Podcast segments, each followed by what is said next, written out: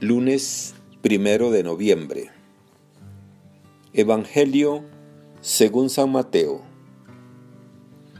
En aquel tiempo, cuando Jesús vio a la muchedumbre, subió al monte y se sentó. Entonces se le acercaron sus discípulos. Enseguida comenzó a enseñarles, hablándoles así. Dichosos los pobres de espíritu, porque de ellos es el reino de los cielos.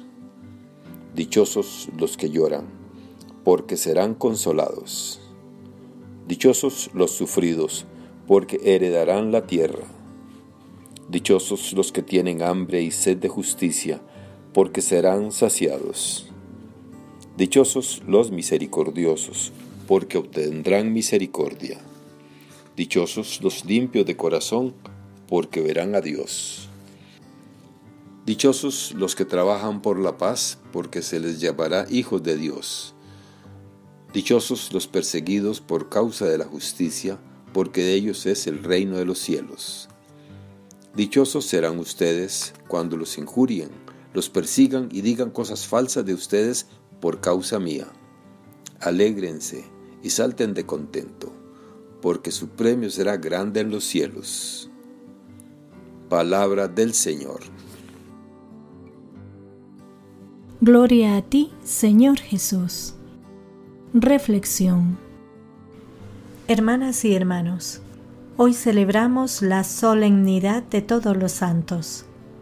Con esta celebración, la Iglesia proclama la santidad anónima, pero no por ello menos eximia, de tantos hombres y mujeres que forman el séquito de Cristo esa gran muchedumbre que, según el vidente del libro del Apocalipsis, nadie podía contar.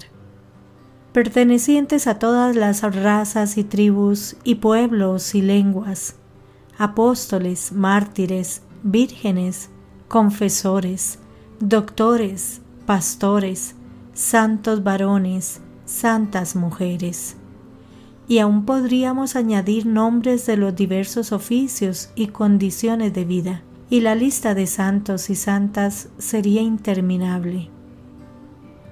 Por ello, esta celebración es una ocasión propicia para traer a la memoria y pasar por el corazón los nombres y la vida de tantos hermanos y hermanas en los que hemos visto la santidad de Dios la plegaria eucarística segunda nos recuerda, Santo eres en verdad, Señor, fuente de toda santidad. Ser santo es habernos dejado llenar de esa propiedad de Dios. Y para ser santos, solo tenemos que abrir nuestra vida y nuestro corazón a Dios, ser habitados por Dios. El Papa Francisco nos dice, Muchas veces tenemos la tentación de pensar que la santidad está reservada solo a quienes tienen la posibilidad de tomar distancia de las ocupaciones ordinarias para dedicar mucho tiempo a la oración. No es así. Todos estamos llamados a ser santos y santas viviendo con amor y ofreciendo el propio testimonio en las ocupaciones de cada día, allí donde cada uno se encuentra. Esta fiesta es también una oportunidad para renovar nuestra esperanza frente al momento que vivimos. Una esperanza que es paciente, pero no resignada. Una esperanza que nos renueva desde lo medular de nuestra fe en el Dios de la vida. Esa esperanza que vemos en la santidad cotidiana. Continúa diciendo el Papa Francisco. Me gusta ver la santidad en el pueblo de Dios paciente, a los padres que crían con tanto amor a sus hijos, en esos hombres y mujeres que trabajan para llevar el pan a su casa, en los enfermos, en las religiosas ancianas que siguen sonriendo.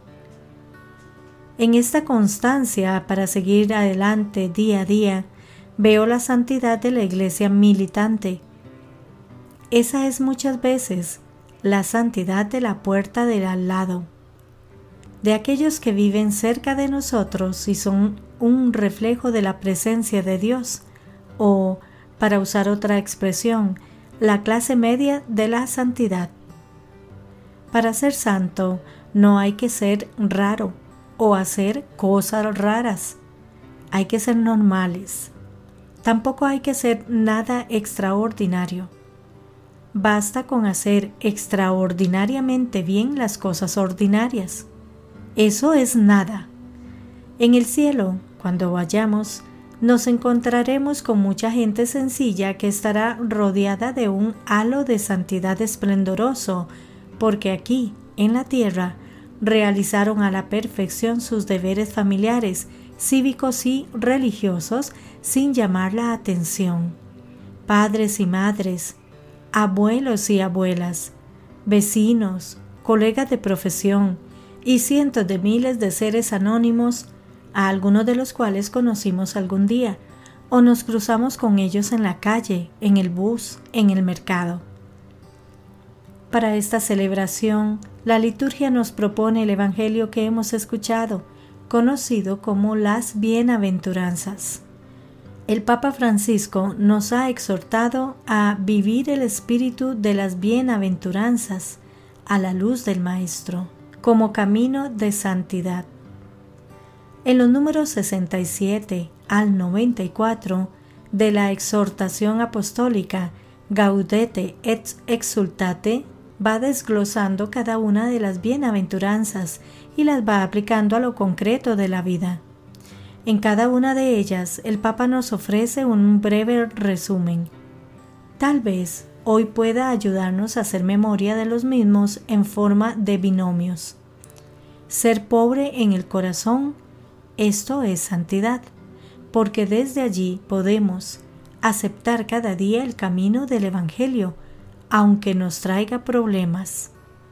Reaccionar con humilde mansedumbre, esto es santidad, que nos lleva a sembrar paz a nuestro alrededor. Saber llorar con los demás, esto es santidad, que nos permite mantener el corazón limpio de todo lo que mancha el amor.